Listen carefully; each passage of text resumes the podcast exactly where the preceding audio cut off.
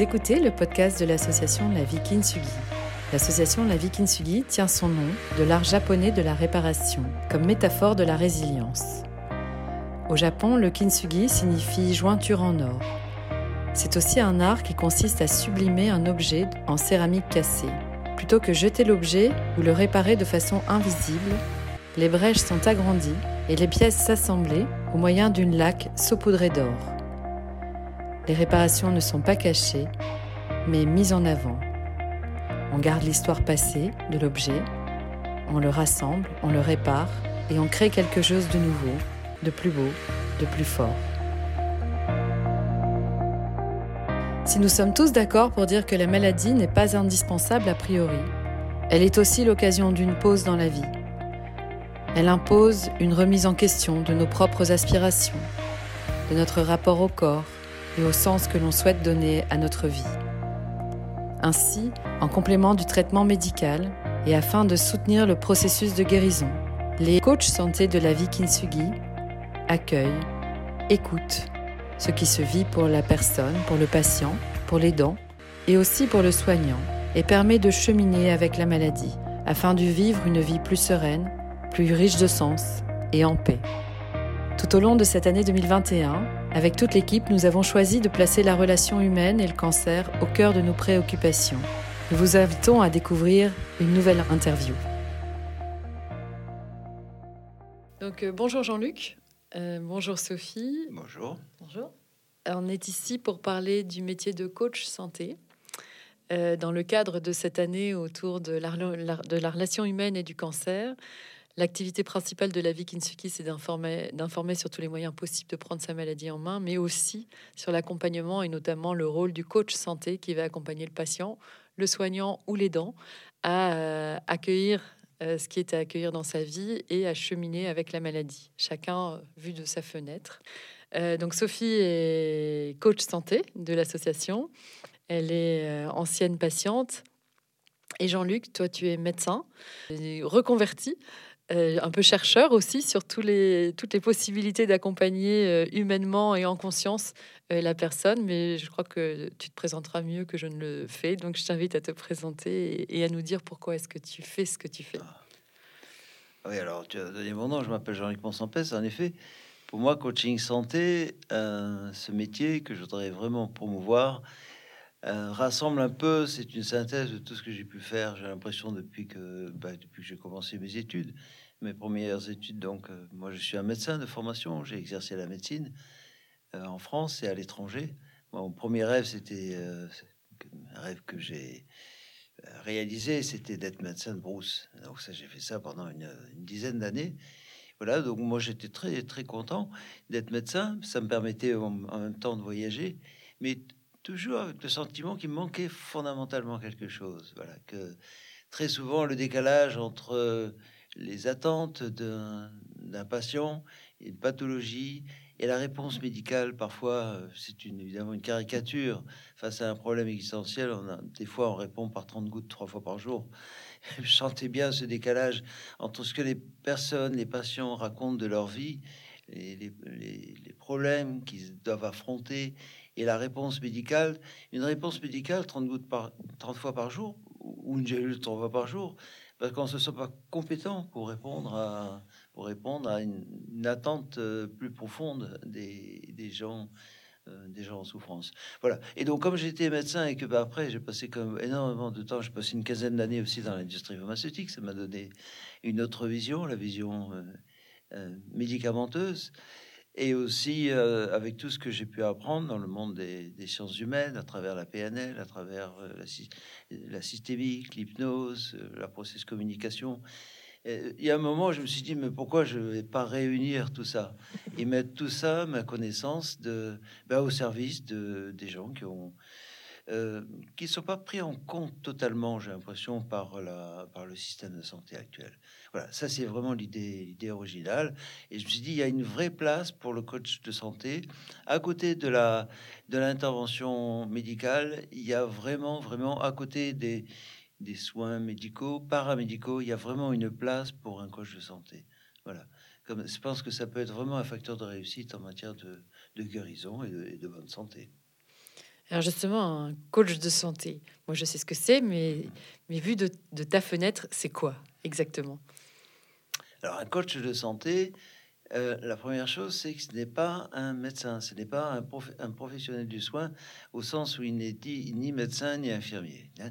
Il y a par rapport, au, je dirais, par rapport à une problématique de santé, il y a différents, différentes approches et différentes manières de l'approcher. Il y a celle en effet du somatique ou du biologique. Ça, c'est vraiment le, domaine de spécialité des professionnels de santé. Il y a aussi quelque chose qui est intriqué avec ce somatique, c'est la pensée, le mental. On ne peut pas séparer ces sons. Le mental et le, le corps, ce sont et le somatique, ce sont deux facettes d'un même système. Elles sont pas séparées, elles sont profondément intriquées. Donc pour moi, on ne peut pas euh, aborder la maladie sans aborder les deux facettes.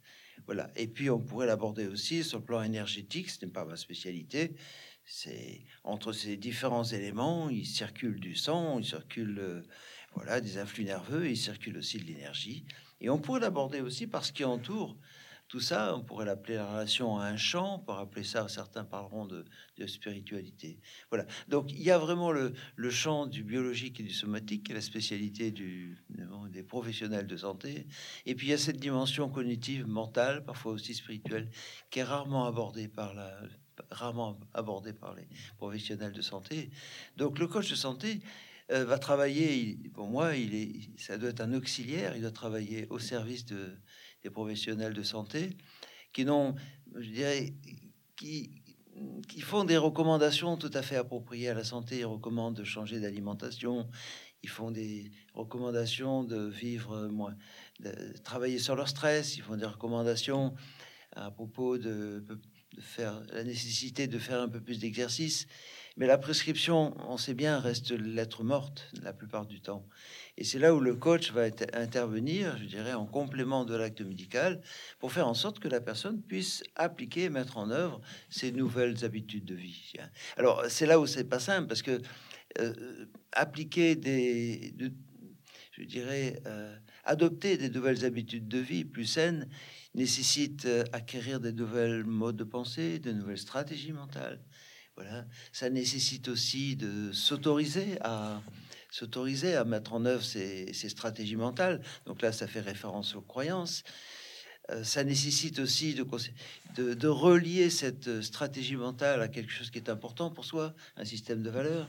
Et ça nécessite aussi euh, de faire en sorte que ce que l'on euh, ces nouvelles habitudes de vie que l'on va adopter puissent être l'expression de qui nous sommes en tant que de notre identité. Voilà. Et donc, il y a des tas d'éléments qui sont pris en, en compte par l'approche médicale, l'accompagnement médical, et il y a aussi tout un champ, tout un champ d'intervention pour moi, pour le, coach de santé. Il ne s'occupe pas du corps, il va s'occuper de, de, tous les systèmes de représentation, comment l'individu se représente sa maladie. Il va s'occuper en particulier de la relation à sa maladie. La relation à sa maladie, euh, ces relations qu'il peut faire par rapport aux causes de sa maladie et les relations par rapport au sens que va donner la maladie. Et toutes ces relations vont conditionner en grande partie la, bah, le processus de guérison. Ok. Merci, c'est bien plus clair et, instructif. Comme à chaque fois que je te vois, j'apprends de nouvelles choses. je te visualise vraiment comme, euh, comme, un, comme un chercheur, quoi. Et, chaque fois, c'est nouveau. Euh, il y, a beaucoup de, d'intervenants ou de, de, de, personnes qui nous disent mais, mais c'est quoi? C'est de la psy ce que vous faites? C'est quoi la différence exacte entre un psy et un coach de santé? Alors le mot coach est important parce que euh, coach de santé, déjà on se différencie du psychothérapeute. Hein. pourrait demander mais quelle est la différence entre le psychothérapeute et le coach? Psychothérapeute euh, répare, il se tourne vers le passé. Euh, en gros, il répond à cette demande. J'ai eu un problème de santé, plus ou moins grave, et je voudrais aider moi à retrouver la vie que j'avais avant. Voilà. Donc, on va travailler sur le passé, sur ce qui peut faire obstacle dans l'expérience de la personne pour qu'elle puisse retrouver la vie qu'elle avait avant. Voilà. Le problème, c'est que la vie qu'avait avant, que la personne avait avant, a contribué à sa maladie dans une dynamique de coaching, on va, on a un autre mode de raisonnement. On va inviter justement la personne à changer d'habitude de vie. euh, si la personne admet que la, maladie est la résultante d'un mode de vie, elle ne peut pas guérir et est bien sans danger, ce mode de vie. Donc là, dans le coaching, si dans le dans la, psychothérapie, on va beaucoup s'intéresser au passé et amener des ressources dans les événements du passé pour que la personne se sente mieux. là, dans une dynamique de coaching, on va focaliser toute l'attention de la personne, je dirais, sur le futur, en fait, sur la vie qu'elle veut mener dans son futur et lui permettre d'accéder à des ressources pour réaliser son, ce futur qui est, tellement important et un futur qui va permettre à la personne, je dirais, qui va euh, contribuer à la l'auto-guérison. Nous sommes des êtres auto-organisés et cette auto-organisation ne peut se faire qu'à partir d'une euh, vision claire de la vie qu'elle veut mener. Euh, mon expérience me fait dire que la plupart des, des maladies euh, chroniques sont surtout le fait de personnes arrivent, surviennent souvent quand la personne a le sentiment profond de ne pas mener la vie qu'elle souhaite avoir. Voilà. Et donc on a besoin de, remettre la personne dans le courant de, sa vie hein, à partir de ses projets de vie. Hein. Le, point, de point de départ, c'est une définition d'une intention claire. Voilà. Et après, faciliter toute une réorganisation, euh, pour appeler ça une auto-guérison. On, on, parle aussi d'alignement ou renforcer la cohérence de toute notre mental la physiologie peut suivre par rapport à des buts de vie. Ça, c'est vraiment une grande différence par rapport à la, par rapport à la thérapie. C'est à nouveau très clair. et justement, euh, c'est, me, en t'écoutant, je me dis très souvent, une des premières choses que, que les personnes nous disent, mais disent, moi, je voudrais donner du sens à ma vie. Donc, euh, on entend, je voudrais donner du sens à ma vie. Comment est-ce qu'on peut... Euh, on lui dit, mais qu'est-ce que tu voudrais faire? Et les gens disent, bah, je sais pas. Comment est-ce qu'on peut les aider à ce moment-là? Évidemment, je connais la réponse. Enfin, je connais la réponse, mais, mais, mais j'ai. Ouais. C'est vrai que nous, je dirais que l'époque actuelle, moi, enfin, il y a 20 ans encore, on parlait, les gens venaient se former en, en PNL et d'autres approches. En fait, ils voulaient être plus compétents, ils voulaient être plus performants. C'est vraiment le, le thème euh, euh, d'actualité.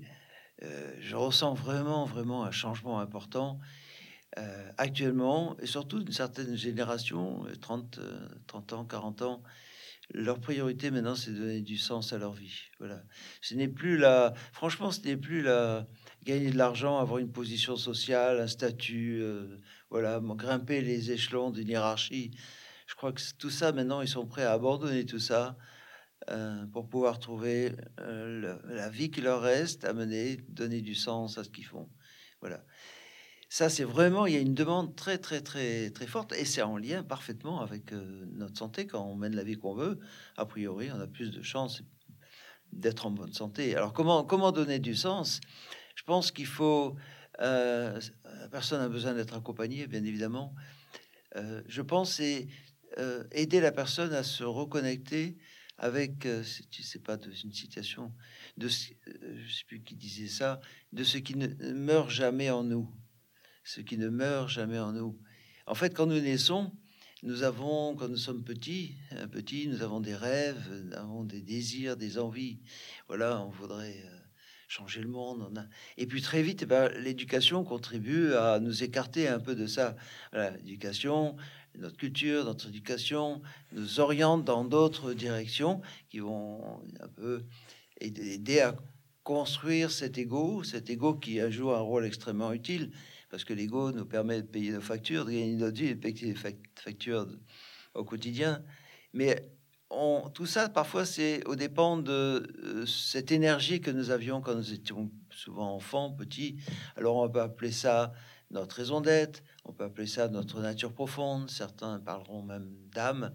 Voilà. Donc on a besoin de se reconnecter profondément, hein, de mettre de côté un peu notre, notre ego, de se, mettre dans, une situation de détente, de relaxation, et re-questionner ces expériences du passé qui vont souvent s'exprimer sous forme on n'a peut-être parfois pas de mots parce que on a plus besoin, on ressent ça comme euh, une énergie mais celui qui va accompagner voit cette énergie, voit cette énergie, euh, cette énergie témoigne que la personne s'est reconnectée à quelque chose qui ne meurt jamais en elle, qui a toujours été présent, qu'elle est en, mesure de recontacter qui, et qui peut l'accompagner, cette énergie, tout au long de, de sa vie. Et puis après, une fois qu'elle a reconnecté cette, cette énergie, l'important c'est de la traduire en un but de vie. Je dirais, compte tenu de cette énergie, hein, c'est des énergies de l'ordre des énergies archétypales, de l'ordre de la force, de la douceur, de la légèreté. Compte tenu de ce, cette énergie euh, qui est vraiment euh, la signature d'une personne, comment traduire cette énergie au service d'un but qui puisse faire sens pour la personne hein? Voilà. On, cherche souvent, très souvent, à reconnecter la personne avec ses, rêves d'enfant. J'aime bien. C'est là, il y a une source d'énergie considérable. J'aime bien utiliser cette phrase d'étiller les sommes, euh, de devenir la personne qui est déjà en vous et qui cherche son plein épanouissement. Pour moi, c'est vraiment le sens que je donne à, mon métier chaque jour, quoi. Et, j'avais envie de te poser la question, Sophie. Toi, tu as été malade, tu as, eu une leucémie. Et la première fois que je t'ai vu, tu m'as dit, mais waouh, j'aime bien ce que vous faites. Euh, j'aurais adoré bénéficier d'un accompagnement quand j'étais malade. Est-ce que tu peux nous en parler? Oui, en effet, déjà, merci beaucoup Jean-Luc, ça, résonne beaucoup en moi, tout ce que vous, nous partagez. Euh, je me retrouve en effet complètement dans cette cible-là aussi des 30-40 ans qui se posent des questions sur euh, le, chemin de vie. Et c'est ce qui m'est moi-même aussi arrivé. En effet, Constance, moi, il y a 15 ans maintenant, j'ai eu une leucémie, donc un cancer du sang. Euh, j'ai été soignée euh, à l'hôpital Saint-Louis, j'ai bénéficié d'une grève de moelle osseuse. Euh, les traitements se sont bien passés, voilà, je, m'en suis bien remis. Mais c'est vrai qu'à l'époque, j'ai senti un besoin de me faire accompagner par quelqu'un. Mais à l'époque, il y a 15 ans, il y avait peut-être des gens qui faisaient un peu de ce dont on parle maintenant de coaching santé, mais je ne je n'en connaissais pas. Je connaissais pas cette existence-là et je me retrouvais pas dans le dans la psy non plus. Et c'est vrai que j'avais besoin à 24-25 ans, euh, quand j'ai eu ma grève de moelle, j'avais 25 ans, euh, de reprendre ma vie et j'aurais eu besoin d'être accompagnée vraiment, comme vous dites, pour aller vers, pour euh, reprendre ma vie en fait, qui s'était mise sur pause de manière brutale et complètement, voilà, je l'avais pas, vu venir. Et j'aurais eu besoin de quelqu'un qui m'accompagne comme on le fait aujourd'hui dans l'association, en, accompagnement, en accompagnant les, patients, pour aller vers son chemin de vie. Que moi, je me posais ces questions-là justement à 25 ans. Euh, qu'est-ce que je fais maintenant de cette euh, deuxième chance que j'ai? J'avais l'impression que c'était un peu comme quand on jouait une partie euh, d'un jeu vidéo. De voilà, c'est pas game over, ces mêmes joueurs jouent encore. J'avais dit ça à des amis, et je me posais cette question de qu'est-ce que j'en fais maintenant? Et c'est assez terrorisant aussi parce qu'on peut culpabiliser. Je trouve que et ça pour accompagner des patients aussi post maladie parfois on a un peu cette responsabilité de notre vie derrière, où on nous dit d'ailleurs, oh, c'est super, tu vas croquer la vie à pleines dents, tu vas faire plein de choses. Et en même temps, on peut être terrifié en tant qu'ancien patient de se dire, euh, oh, comment j'y vais, vers quoi je vais? Euh, j'ai en fait une responsabilité de maintenant vivre la vie que je mérite de vivre. Et on ne sait pas toujours comment faire le premier pas. Et je m'en suis rendu compte en faisant du coaching, en, me formant et euh, en accompagnant euh, des patients que c'était en effet euh, hyper aidant pour eux. Et je me dis maintenant, oui, ça m'aurait aidé moi aussi à l'époque. parce que j'ai mis du temps après la maladie à, à, me recentrer vers ce que je voulais vraiment faire. Et, et, à comprendre aussi quel message, quel sens je voulais donner à la maladie que j'avais eue. Et en effet, quand je vous ai rencontré, j'ai été déjà certifié coach professionnel et je me suis dit, mais c'est génial si on peut, si je peux associer mon parcours de vie, euh, mon envie de témoigner, de, partager aux patients, euh, voilà, cet esprit positif et la manière de vous parler de la relation tout à l'heure, c'est ça, la relation qu'on a à notre maladie et, euh, la perception qu'on a de voilà de notre état. Et, c'est vrai que quand je vous ai rencontré il y a un an et demi maintenant, je crois, Constance, je me suis dit mais ça s'aligne. J'ai eu l'impression, exactement comme vous dites, Jean-Luc, de me sentir vraiment alignée sur. Euh, ça donne un énorme sens à ma, à ma vie et aussi euh, potentiellement aux patients qu'on peut accompagner. C'est hyper intéressant ce que tu dis parce que, et je te remercie, mais en fait, ce que j'ai constaté en, accompagnement, en accompagnant les patients, c'est qu'il y a vraiment un temps physique euh, associé à une, à une explosion de la vie et un trop plein émotionnel, etc. Mais, mais néanmoins, un temps pendant lequel le patient et les dents sont pris en charge par le système mm. et, dans lequel, quelque part, il n'y a presque pas le temps de penser. Enfin, il n'y a pas le temps de penser parce que parce qu'on est pris en charge. De toute façon, on est porté par le système. Et le jour où la rémission est annoncée, ou le jour où l'arrêt des traitements est annoncé, il y a un vide intersidéral qui, qui, qui se crée de la personne qui se dit ok donc maintenant je suis plus pris en charge. Les personnes qui m'ont soutenu autour de moi bah, elles vont reprendre leur vie. Mm. et moi qu'est-ce que j'en fais? Je suis encore fatiguée. Je suis encore euh, en souffrance. J'ai encore des effets secondaires de la maladie. Qu'est-ce que je vais faire de ma vie quoi? Et, en fait, j'ai vraiment l'impression qu'il y a une espèce de vide après l'euphorie de l'annonce euh, des quelques jours suivants, euh, mm. l'annonce d'une rémission. Il y a une espèce de vide de qu'est-ce qui va se passer maintenant pour moi et dans ma vie? Et mm. comment est-ce que je vais avancer là alors que je ne suis plus portée? Exactement, et de repartir euh, dans une vie, dans un rythme de vie que les gens ont continué d'avoir en fait. Hein. Vraiment, où nous, on a été stoppés pendant plusieurs mois ou années et où on ne peut pas reprendre exactement la vie qu'on avait avant. En effet, moi, l'erreur que j'ai voulu faire au tout début, c'est de reprendre exactement la même vie. Je voulais même physiquement avoir la même longueur de cheveux. Je voulais, j'avais repris le même travail, le, le même appartement, plein de choses, comme si ça s'était mis sur stop. Sauf que j'ai pris conscience que j'étais plus la même, que de toute manière, la même pour n'importe qui, même qui n'avait pas eu de maladie, la vie d'avant, bah, elle est passée déjà. Donc on est déjà en train de vivre euh, celle d'après et euh, de prendre conscience que, au contraire, j'avais quelque chose à, changer. Euh, ça prend du temps et comme tu dis, Constance, à ce moment-là, on, est un peu seul et on ne sait pas forcément vers qui se tourner.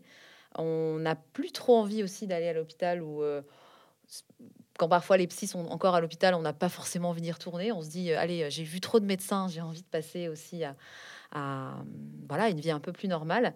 Et, c'est ce que, ce que j'aime dans notre accompagnement de coaching santé, c'est qu'il y a quelque chose de concret aussi pour les patients. On avance vers leur intention, leur objectif. Par exemple, moi, c'était concrètement euh, ma reprise professionnelle, reprendre mon travail. Euh, moi, ça me terrorisait, ça paraissait ridicule, mais ça me terrorisait de reprendre une activité pro parce que je m'étais arrêtée pendant un an. Et à l'époque, à 24 ans, 24, 24 25 ans, c'était le début. Et j'avais l'impression que je serais incapable de refaire quoi que ce soit. Mon image physique avait changé.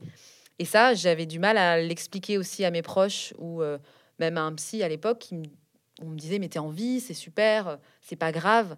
Et en fait, bah, si pour moi, il y avait des choses qui, qui avaient besoin d'être entendues. Et euh, j'ai réussi à dépasser tout ça, mais je pense que ça m'aurait aidé à gagner un peu de temps ou même à m'autoriser, comme vous disiez tout à l'heure. M'autoriser à aller vers quelque chose qui me mm. parlait peut-être plus. J'ai l'impression que les, enfin, les crises, une maladie grave, l'annonce d'une maladie grave est une crise. C'est un, vraiment un moment de crise dans lequel on, perd tous ses repères habituels.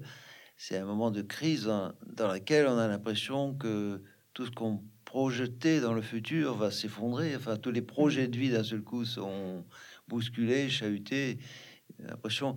Et, et en même temps, euh, ce sont des moments où nous sommes invités à faire une hiérarchie de ce qui est vraiment important.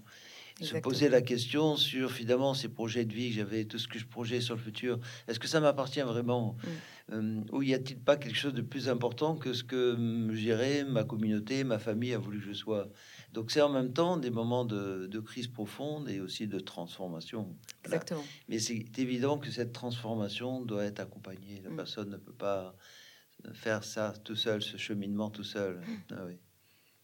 Exactement. Et ça me fait penser mm. à la révélation aussi. Voilà, ça peut permettre de révéler aussi un sens. Et c'est vrai que pour le coup, moi, je me, je me, suis rendu compte aussi avec le recul que cette maladie, elle avait un, voilà, on dit parfois un cadeau caché ou un cadeau. Euh, euh, même si parfois pour certaines personnes, c'est peut être difficile de le voir comme euh, quelque chose d'un cadeau, quelque chose de positif.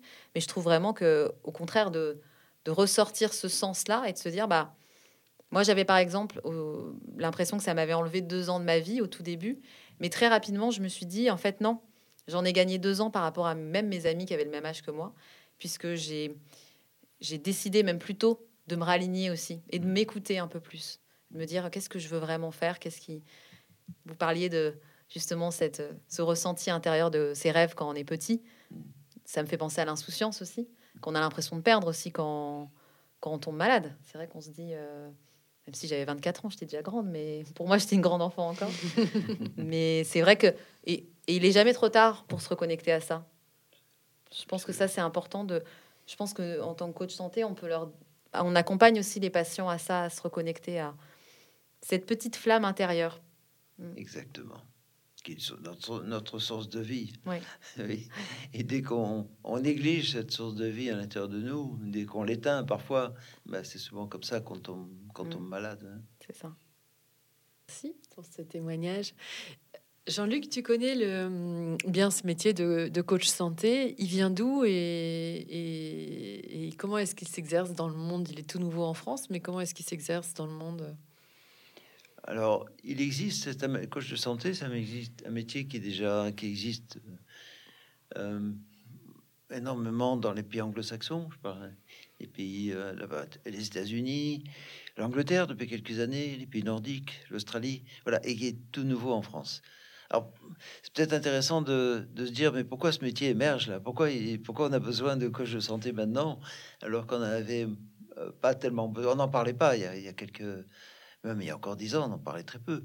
Alors, il y a plusieurs raisons à ça. Je pense qu'il faut... Euh, il y a la position peut-être des, systèmes de soins. Les systèmes de soins disent, eh ben, euh, nous ne sommes plus en mesure de répondre à des pathologies chroniques euh, qui sont des pathologies beaucoup avant tout de style de vie. En fait, quand tous ces systèmes de soins ont été la Sécu, euh, que ce soit enfin, système de soins de remboursement privé ou public ont été créés après la guerre, et c'était pour répondre à des problématiques aiguës les appendicites, un infarctus, une septicémie, etc. Et quand la personne était euh, guérie, bah, elle allait bien, pouvait revenir sa vie. Voilà. Euh, les, les, pathologies ont profondément changé parce que la population a vieilli énormément et puis aussi, il y a une explosion des pathologies chroniques. Maintenant, 90%, enfin 70% des dépenses de santé de la Sécu, ce sont des, des prises en charge de soins pour des maladies chroniques. Et les systèmes de soins se disent, oui, mais euh, nous, à un moment donné, on ne sera plus en, mesure de prendre en charge des, non seulement des pathologies chroniques, mais des pathologies chroniques qui sont issues d'un style de vie qui est, c'est le style de vie qui est, qui est malade. Je dirais. Les gens ne mangent plus sainement, les gens euh, avant d'aller chercher son lait, au marché un peu, on faisait un minimum d'exercice. Les gens maintenant font de moins en moins d'exercice. Ils sont de plus en plus stressés, souvent par leur vie professionnelle. Donc, ils disent, on ne peut pas tout faire. La responsabilité ne peut pas seulement porter. Nous, ne pouvons pas euh, prendre en charge financièrement, je dirais, la vie de la personne. Quelque part, la personne malade doit elle-même aussi se prendre, se prendre en charge doit contribuer à sa propre santé. Ça, c'est vraiment le côté, le, je dirais, le, côté économique. Hein. Il y a le côté, je dirais, peut-être euh, des soignants. Les soignants ont bien conscience aussi que ce que je dis, évidemment, ils, ils, le perçoivent parce qu'ils sont eux-mêmes malades. Ils ont bien conscience que lorsqu'on mène pas la vie que l'on veut mener, ou lorsqu'on a une vie extrêmement euh, surchargée de travail, lorsqu'on est stressé en permanence, le stress, en stress permanent est, toxique pour l'organisme. Donc, ils ont bien, ils ont bien conscience de, tout ça.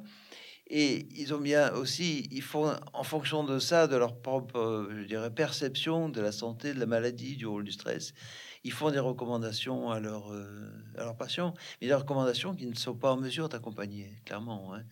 Il faut ça des recommandations de changement d'habitude de vie, de mieux manger, de faire plus d'exercice.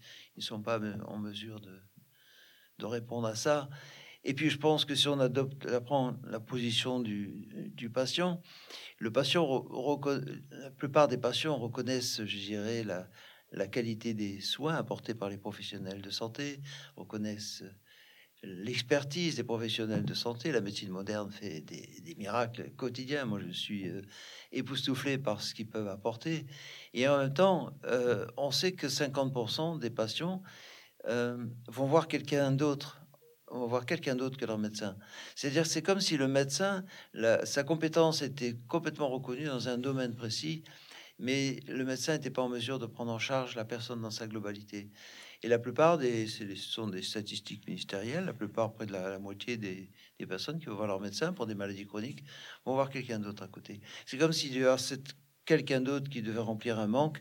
Ce manque, c'est probablement euh, d'être pris, euh, ce besoin d'être plus écouté, besoin d'être pris en compte plus euh, au-delà de cette maladie, d'être euh, perçu non pas comme une maladie, mais comme une personne dans sa globalité, une personne qui a justement des, des buts de vie, une personne qui a des rêves, qui a des passions, qui a des valeurs, qui a, qui a des rôles dans la vie. Voilà, et ce sentiment qui est exprimé par beaucoup de patients de ne pas être pris en, en compte par le système global de santé dans sa globalité.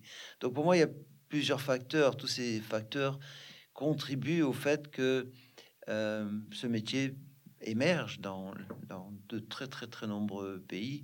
Peut-être qu'en France, c'est euh, sommes habitués à une telle prise en charge médicale. Euh, et de ce fait, peut-être ce métier émergera plus tardivement, alors qu'aux États-Unis, c'est vrai que les systèmes de sécu euh, sont pas aussi performants et beaucoup de personnes vont beaucoup plus tôt se diriger vers une recherche d'accompagnement en dehors des soins qui parfois malheureusement ils ne peuvent pas y accéder, ils peuvent pas se payer ça. Ils peuvent pas se payer le traitement qui est horriblement cher. On entend des gens qui doivent vendre leur maison pour euh, se faire soigner une maladie grave. C'est terrible. Voilà. Donc ce métier existe déjà, il est reconnu. Euh, en France, c'est en effet quelque chose de relativement nouveau, mais c'est ce qui est mes centres d'intérêt majeurs de créer ce métier et de le faire reconnaître, bien évidemment. Parce que je suis convaincu qu'il a vraiment sa place en complément de ces approches formidables médicales euh, conventionnelles euh, et aussi donc de je dirais d'aider les patients, les, les, sujets malades à se prendre en charge. Ils ont un rôle, ils ont un rôle considérable dans la guérison. Moi, je dis classiquement que euh, le médecin soigne et les médecins soignent le mieux qu'ils peuvent. Franchement, ils sont très engagés dans leur mission de, de soignant. Euh, pour eux, lorsque quelqu'un n'arrive pas à guérir, ils le vivent souvent très mal, ils le vivent comme un échec. Voilà. Mais le rôle du médecin, c'est le soigner. Le rôle, le rôle du, sujet malade, du patient, c'est de guérir. C'est-à-dire, pour moi, le, le, meilleur médecin du monde, avec toute la technologie dont il dispose, sans la collaboration et sans la décision du patient, il ne peut rien faire. Il peut rien faire.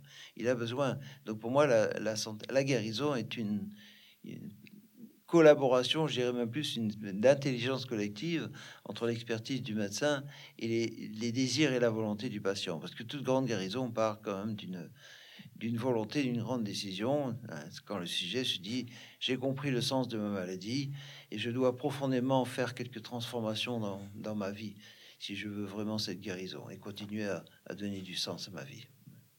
C'est pas un peu culpabilisant pour la, personne euh, malade qui de, de, de dire euh, de dire c'est une décision que je prends moi, enfin c'est mon rôle de guérir.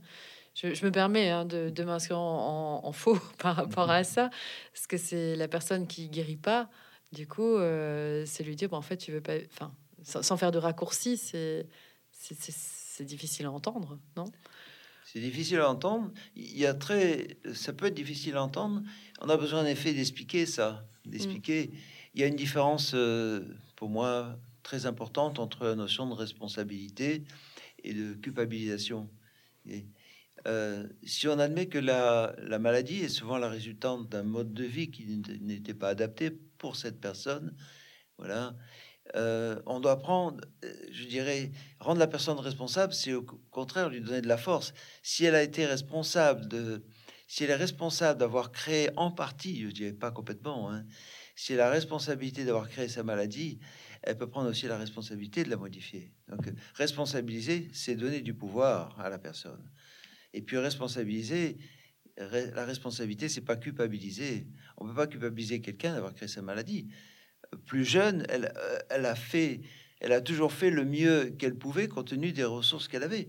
Mais on peut pas dire à quelqu'un, euh, tu dois te sentir coupable. Ce serait un non-sens de dire à quelqu'un, tu as été, euh, tu peux te sentir coupable de ce que tu as fait quand tu étais des habitudes de vie que tu avais quand tu étais adolescent. Ça n'a pas de sens. Ça n'a pas de sens de la culpabiliser. À, à cette époque-là, elle a fait le mieux qu'elle pouvait compte tenu de son niveau de conscience, son niveau de connaissance. Donc pour moi, la, vraiment distinguer la notion de culpabilité qui n'a pas de sens, dire, et ce n'est pas aidant. La culpabilité, un sentiment ça évoque l'impuissance, on ne peut rien faire sur les événements du passé. Par contre, la notion de responsabilité, c'est dire j'ai contribué en grande partie à créer ma maladie, et ce qui veut dire que j'ai aussi un énorme pouvoir sur capacité à modifier ma maladie dans le futur, à lui donner une autre, une autre signification. Hein, pas une autre signification, mais à contribuer à guérir et aller mieux. Ok, merci pour cet éclairage. Et euh, toi, en tant que médecin, en tant que... Je sais pas comment on peut dire, j'entends bien que ta mission, c'est de, de, faire connaître ce métier et puis de l'inscrire en France et de le développer. Qu'est-ce que tu voudrais dire à des patients euh, justement, au-delà de, de, modifier son, mode de vie, qu'est-ce que tu voudrais leur dire? Quel, quel conseil est-ce que tu pourrais leur donner? Je sais, j'aime pas le mot conseil, mais qu'est-ce qu'on pourrait leur dire pour leur donner envie? Je me souviens d'une conférence, c'était euh, une grande conférence, il y avait 2000 personnes qui écoutaient des quantités de spécialistes en matière de santé, guérison, des approches un peu complémentaires. Et il y avait un, il y avait un, médecin tibétain qui était là. Il paraît que c'est une sommité dans le monde de la médecine tibétaine. Et une question lui, était posée. Mais finalement, quelle est la, cause de toutes nos, maladies? Il a réfléchi quelques, il est rentré quelques secondes à l'intérieur de lui. Il a répondu la stupidité. Ce qui veut dire par là, enfin moi c'est la signification que je, donne, c'est lorsqu'on est malade, malade, nous sommes stressés. Et tout stress réduit notre capacité, je dirais, notre champ de perception, notre champ de conscience. Je dirais. Et c'est ces moments-là de crise, euh, la, santé, une maladie grave est une crise, où on a besoin avant tout d'ouvrir notre esprit. Donc ouvrir notre esprit à d'autres approches, je dirais. Euh, en dehors de la de l'approche médicale, euh, moi je recommande euh, vivement lorsqu'on a une maladie grave, avant tout, avant tout les, soins, les soins médicaux. Mais la personne intuitivement, le patient a intuitivement besoin qu'il sent intuitivement qu'il a besoin d'autre chose. Donc on aurait besoin de lui conseiller, s'il y a un conseil donné, à rester ouvert. Il va commencer peut-être à, lire des livres, à les demander, euh, se rapprocher d'associations, de personnes qui ont eu la même maladie euh, lire en effet des ouvrages qui concernent les personnes qui ont eu la même, les mêmes maladies et qui ont maintenant qui vont bien. Voilà. Donc moi je dirais, je peux, je peux pas faire de recommandations en disant allez voir tel magnétiseur ou allez voir un naturopathe ou un homéopathe parce que je ne sais pas ce dont la personne pourrait avoir le plus besoin.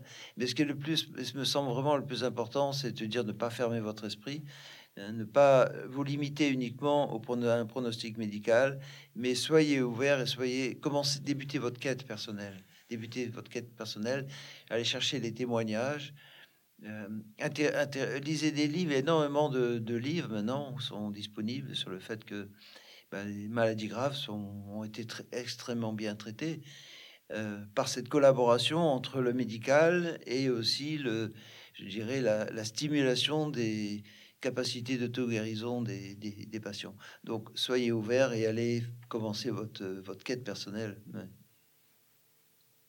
Ouais.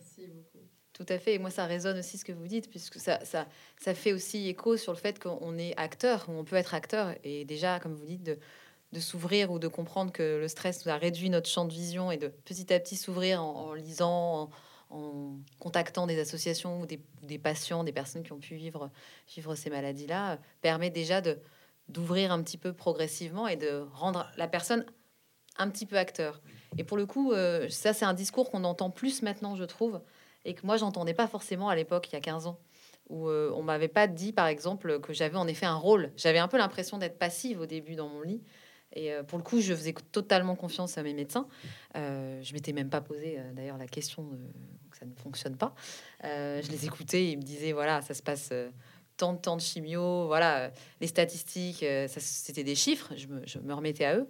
Par contre, la seule chose que j'avais compris, c'est que moi, ce que, je, ce que je pouvais faire, par exemple, c'était dormir, me reposer.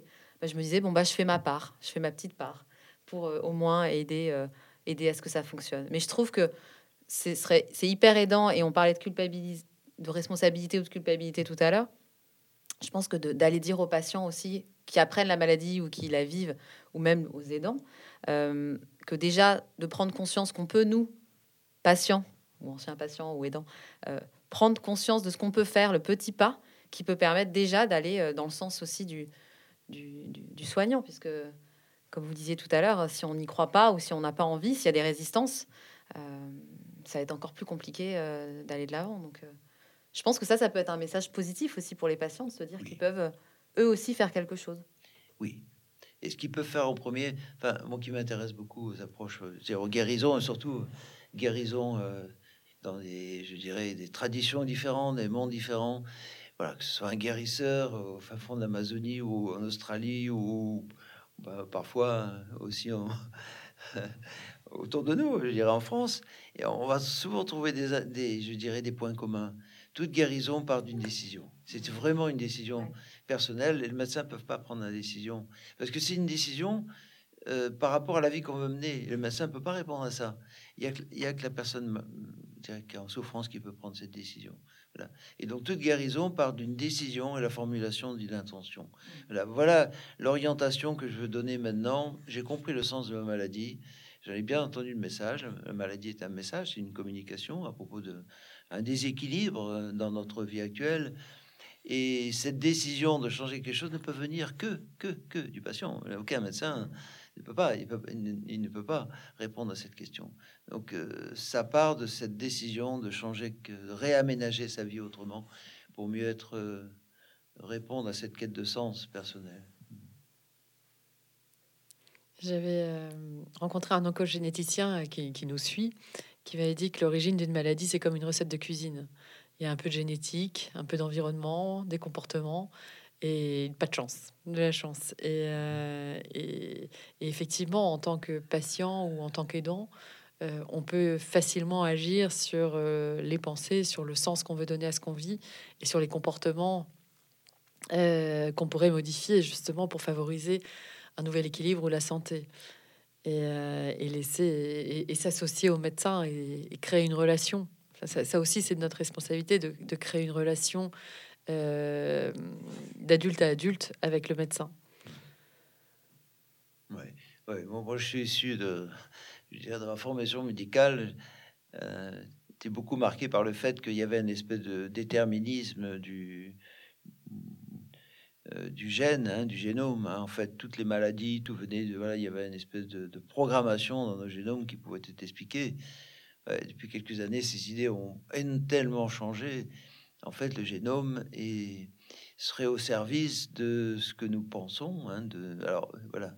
Et maintenant, ce serait avec les, travaux de l'épigénétique ont très bien démontré que notre environnement euh, impacte profondément nos gènes et dans notre environnement, il y a un environnement évidemment extérieur, hein, le monde dans lequel nous, la pollution, tout ça, l'endroit où nous vivons, euh, les lignes euh, téléphoniques, tout ça joue un rôle sur peuvent impacter notre santé, mais il y a un environnement interne aussi qui va qui va jouer énormément et ce rôle, cette ce paysage interne est constitué des de de nos pensées les plus habituelles, de notre système de croyances, avec les autorisations, nos limitations, voilà, nos besoins psychologiques, euh, euh, euh, les, les, rôles que nous voulons jouer dans le, dans le monde. Et donc là, maintenant, ça, a ouvert un, espace énorme, considérable, cette idée d'épigénétique, finalement, que c'est notre environnement qui nous, façonne profondément. C'était le titre de Boris Cyrulnik, d'un livre récent de Boris Cyrulnik là-dessus. Nous sommes façonnés par des, facteurs extérieurs, hein, voilà. Et donc euh, cette idée que l'amoindrissement du rôle du gène et la, part beaucoup plus importante donnée à notre environnement extérieur, euh, paysage extérieur et paysage interne, ben, finalement offre un champ d'action considérable pour les, patients. Et sur ce paysage interne, ben, ce n'est plus le rôle en effet des, médecins, ça devient le rôle du, patient lui-même, hein, de, penser, de contribuer à commencer à penser différemment son, maladie et sa santé. Mm. Et alors toi, Sophie, en tant que coach santé, est-ce qu'il y a eu une belle expérience que tu pourrais partager avec, euh, avec Jean-Luc ah, qui, qui, qui, façonne le coaching santé en France? Et eh oui, en tout cas, j'ai, euh, merci encore tous ces, ces retours là. C'est vraiment passionnant là, de vous écouter là. Je, on se régale euh, d'entendre tout ce que vous dites, qui résonne pour moi en tant qu'ancienne patiente et en tant qu'accompagnante aussi euh, euh, de patients. en effet, beaucoup de belles, belles expériences, de belles rencontres depuis un an que j'accompagne des, patientes. Et c'est vrai que moi, ce qui me touche beaucoup dans les retours de, des patientes que j'accompagne, parce que ce sont surtout des femmes actuellement, beaucoup me disent que ça leur permet en fait de elles avaient conscience déjà qu'on n'était pas guérisseurs et déjà dès le début on leur dit on est là pour vous accompagner voir la maladie autrement, trouver un sens. Et ce que je trouve assez beau et assez fort, c'est que la plupart me disent qu'elle, ça leur a permis de, cheminer positivement. Il y a vraiment cette idée de positif, moi, qu'elles me, disent souvent, qui ressort, où elles arrivent à trouver un sens différent. Et par exemple, une, femme avec qui j'ai terminé un accompagnement coaching santé, euh, qui nous a fait un message très, très, très touchant euh, sur tout l'accompagnement. Elle a eu une récidive d'un cancer du sein. Et euh, là, elle a eu un, suite à d'autres traitements qui n'ont malheureusement pas encore fonctionné, les médecins lui ont donné un traitement qu'elle va garder à vie. au tout début, elle me disait, je vis ça un peu comme comme une sentence, comme quelque chose de difficile, de me dire que je suis pas guérie. Elle voulait avoir cette guérison. Et en fait, elle me dit l'accompagnement qu'on a fait ensemble de coaching santé me permet, et elle l'a dit à son médecin d'ailleurs, elle lui a dit, vous m'avez dit que j'aurais un traitement euh, à vie. Elle, a transformé ça, elle lui a dit, moi je vois ça comme un traitement pour la vie. Et en fait, rien que ça, moi, ça me fait encore des frissons de vous le dire. Et euh, ça m'a beaucoup touché qu'elle me, partage euh, ce témoignage. Et elle m'a dit, très sincèrement, Pourtant, je sais que je ne suis pas guérie, donc euh, on m'a pas donné le fameux sésame qui me permettrait de me dire ça y est, euh, tout va bien. Mais elle me dit pour autant, je crois que j'ai jamais été aussi heureuse aussi dans ma vie à comprendre beaucoup de choses. Elle a eu beaucoup de recul sur ses, schémas, ses schémas de vie, son environnement, comme vous disiez. Elle a fait des choix dans sa vie aussi, de rééquilibrer beaucoup de choses. Et je la trouvais de beaucoup plus sereine, beaucoup plus positive et armée. Et elle m'a dit, euh, son objectif, son intention au tout départ de notre accompagnement, c'était de, cheminer plus positivement, parce qu'elle avait du mal, elle avait beaucoup d'idées noires, beaucoup de peur, mais aussi de plus s'écouter. Et en fait, à la fin de notre accompagnement, euh, d'elle-même, elle se rendait compte que elle s'était beaucoup plus centrée elle-même et centrée au niveau de sa famille aussi, au niveau de son, son mari, ses enfants, et que finalement, c'était vraiment un système, puisque qu'elle ait changé elle, elle se rendait compte que ça avait un impact sur toute sa famille. Euh, sur ses enfants adolescents aussi.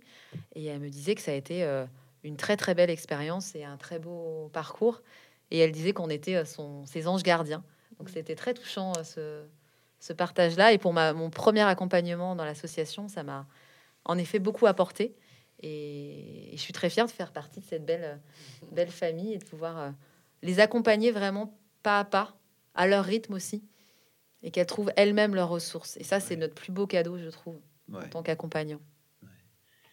Ce, qui, ce qui veut dire que parfois, le but de l'accompagnement ou le but même de la médecine, c'est pas forcément de guérir. Mm, voilà. Euh, le but de la médecine sera de faire en sorte que la personne puisse mener à peu près la vie qu'elle euh, euh, souhaite mener. Et le rôle du coach, c'est de parfois pour certaines maladies, comme par exemple une composante génétique ou une composante immunitaire, voilà, le rôle du coach, c'est de faire en sorte que la personne, malgré la présence de la maladie, que elle puisse mener la vie qu'elle souhaite mener, qu'elle a toujours voulu mener. Voilà. Moi, j'ai pu accompagner des, personnes qui avaient, des, par exemple, des, des, scléroses en plaques, qui étaient extrêmement handicapées et qui maintenant me disent eh ben, la maladie est toujours là, elle est enfouie quelque part au fond de moi, mais elle ne prend, ne prend pas la place qu'elle avait avant, et cette maladie ne me gêne en rien, ne me gêne en rien, euh, ne me gêne absolument pas pour mener la vie que je souhaite mener et mener, donner du sens à ma vie, mener, réaliser mes rêves. Voilà. Donc c'est parfois une autre relation à la, maladie ou mm. aux symptômes. Exactement. La relation qu'on peut avoir. Euh, et, finalement, moi je me dis, mais tout accompagnement, coaching santé, ça consiste profondément à remettre du lien de la relation. J'ai l'impression, l'impression que si on adopte cette vision très systémique de la santé de la maladie, euh, pour suivre Grégory Benson, que nous sommes des êtres interconnectés. Euh, j'ai l'impression que le coaching santé, c'est remettre du lien, de la relation, remettre la, la relation, euh, du lien de l'individu avec ce qui fait sens dans sa vie, une intention de vie, un but de vie, remettre du lien avec une relation avec ce qui est important pour lui, son système de valeurs, relation interne remettre du lien avec euh, des personnes qui vont l'accompagner, des coachs de santé, peut-être des psys aussi, des médecins, je dirais. Avoir ce sentiment d'être profondément soutenu, de ne pas être seul dans ce chemin-là, qui est le voyage du héros, dépasser la maladie. On a besoin de ne pas être seul. Hein. Euh, c'est une relation aussi avec, euh, avec tout un système de soutien euh, parfois invisible. On va appeler ça un champ relationnel, certains vont appeler ça un- une expérience d'ordre spirituel, mais se remettre en lien avec tout ce qui peut nous apporter des ressources dans ce voyage de santé. Les ressources, ça peut être des, des parents, ça peut être, euh, euh, je dirais, euh, pour ceux qui ont la foi, ben, une divinité, ça peut être le monde de la nature, ça peut être, euh, un endroit qu'on aime, un espace, un lieu qu'on aime, ça peut être une musique. Mais en fait, c'est comme si on pouvait rassembler dans notre mental toutes ces ressources qui peuvent contribuer à nous contribuer à notre guérison. Voilà. Et puis je pense qu'il y a aussi une relation avec la avec la maladie. Si on admet que la la maladie est une est un message, est une communication à propos d'un déséquilibre euh, euh, dans notre vie, eh bien, c'est intéressant de rétablir un lien, une connexion vis-à-vis de avec cette euh, avec cette maladie, et puis avoir un dialogue avec cette maladie. Voilà que si tu es là, c'est que tu as une raison d'être, et voilà, établir un dialogue pour savoir ce qu'elle veut. Et très souvent, lorsque ce symptôme, cette maladie a été écoutée, ben la maladie dit je n'ai plus de raison d'être là, le symptôme je peux disparaître parce que j'ai été entendu. Voilà. Donc j'ai vraiment l'impression que euh, en coach, le coach de santé rétablit du, du lien interne et du lien externe, hein, remet la personne dans, dans un, en contact avec son, son système intérieur et un système extérieur. Ouais. Merci. Mm. Merci beaucoup. Merci beaucoup, beaucoup. Est-ce qu'il y a quelque chose que tu aimerais ajouter qu'on n'a pas dit? Sur le métier Oh là ou là. sur le rôle Non, t'es pas obligé. hein, C'est Bon, je crois que j'ai déjà dit énormément de choses. ouais, t'as dit énormément de choses. Tu nous as fait un beau cadeau. merci, Merci beaucoup, beaucoup. Jean-Luc. Avec grand plaisir. Et merci aussi, Sophie, pour ton témoignage qui est Oui, c'est lumineux. très riche d'avoir un- Ah, merci une beaucoup. expérience, euh, d'avoir votre expérience. Oui. Merci fait. beaucoup en tout cas. Fait passionnant d'échanger. j'ai pu dire. Ah oui, tout à fait. Moi aussi, ça fait sens sur beaucoup de choses. Mm. Merci beaucoup.